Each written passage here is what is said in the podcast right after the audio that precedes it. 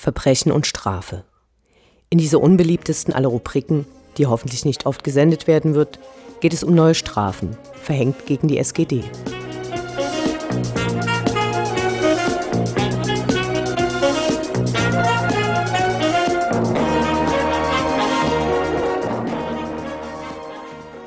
Sonst berichten wir in dieser Rubrik über Strafen, die zum Beispiel vom DFB gegen die SGD verhängt werden.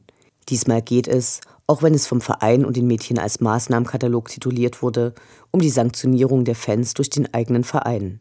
Mit dem Maßnahmekatalog für die Konsequenz aus wiederholtem Fehlverhalten eine Minderheit von Dynamo-Anhängern gezogen und er soll präventiv gegen, Zitat, weiteres kriminelles und in hohem Maße gewalttätiges Fehlverhalten, Zitat Ende, wirken. Zunächst hatte Ralf Minge bei der Ankündigung der Sanktionen richtig festgestellt, dass diese auch Fans treffen werden, die nicht an den Geschehnissen in Magdeburg beteiligt waren. Dann wurde der Katalog auf dem Turnustreffen den Fanvertretern vorgestellt, bevor diese dann am letzten Donnerstag veröffentlicht wurde. Zu den wichtigsten Punkten. Zwei der insgesamt acht Maßnahmen waren bereits vom ehemaligen kaufmännischen Geschäftsführer Robert Schäfer vor dem Geisterspiel gegen Erfurt vor einem reichlichen Jahr bei weiteren Vorkommnissen angekündigt worden. Ab sofort wird ein Aufschlag auf die Auswärtstickets erhoben, der für weitere Fanbetreuer und Ordnungskräfte eingesetzt werden soll. Dadurch erhöht sich der jeweilige Ticketpreis um drei Euro. Außerdem behält sich der Verein vor, Zitat, bei bestimmten Auswärtsspielen nach Rücksprache mit der eigenen Fanszene und dem gastgebenden Verein eine Reduzierung des Gästekontingents zu vereinbaren. Zitat Ende. Eine freiwillige Absage des Vereins an die 10%-Regel, die uns enttäuscht. Außerdem soll es ab der nächsten Saison die Auswärtsdauerkarte, kurz AWDK, nur noch für Mitglieder geben. Eine harte Bestrafung für die treuesten der Fans, die dem Verein natürlich namentlich bekannt sind.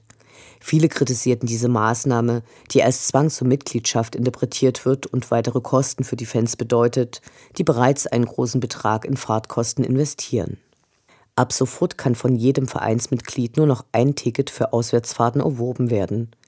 Dies wurde schon in der Vergangenheit so gehandhabt, wenn die zu erwartende Nachfrage das Angebot überstieg. Allerdings muss auch erwähnt werden, dass bei den meisten Auswärtsfahrten das Ticketkontingent nur an Mitglieder, die also namentlich bekannt sind, verkauft wurde. Deshalb erscheint die folgende Maßnahme unsinnig. Zitat Dynamo Dresden behält sich vor, bei bestimmten Auswärtsspielen insbesondere Spielen mit verhältnismäßig hoher Kartennachfrage, Gästetickets im Vorverkauf ausschließlich online anzubieten. Damit soll erschwert werden, dass Chaoten und Straftäter sich im Vorverkauf in größeren Gruppen mit Karten versorgen. Zitat Ende. Eine unglückliche Formulierung.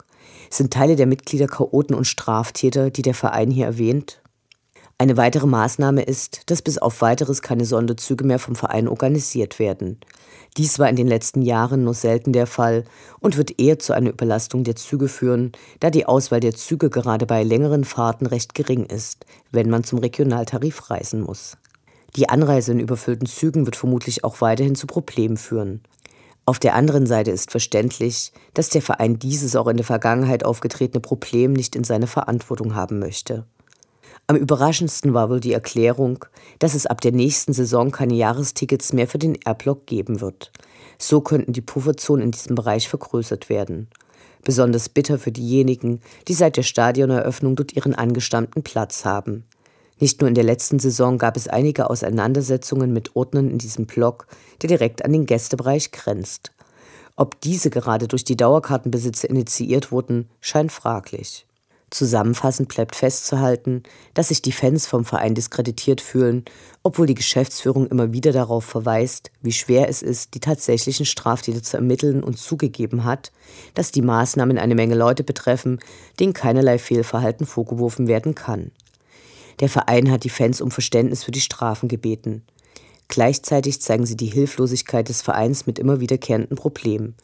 Welle 1953 hat Zweifel, dass die Maßnahmen den gewünschten Erfolg bringen.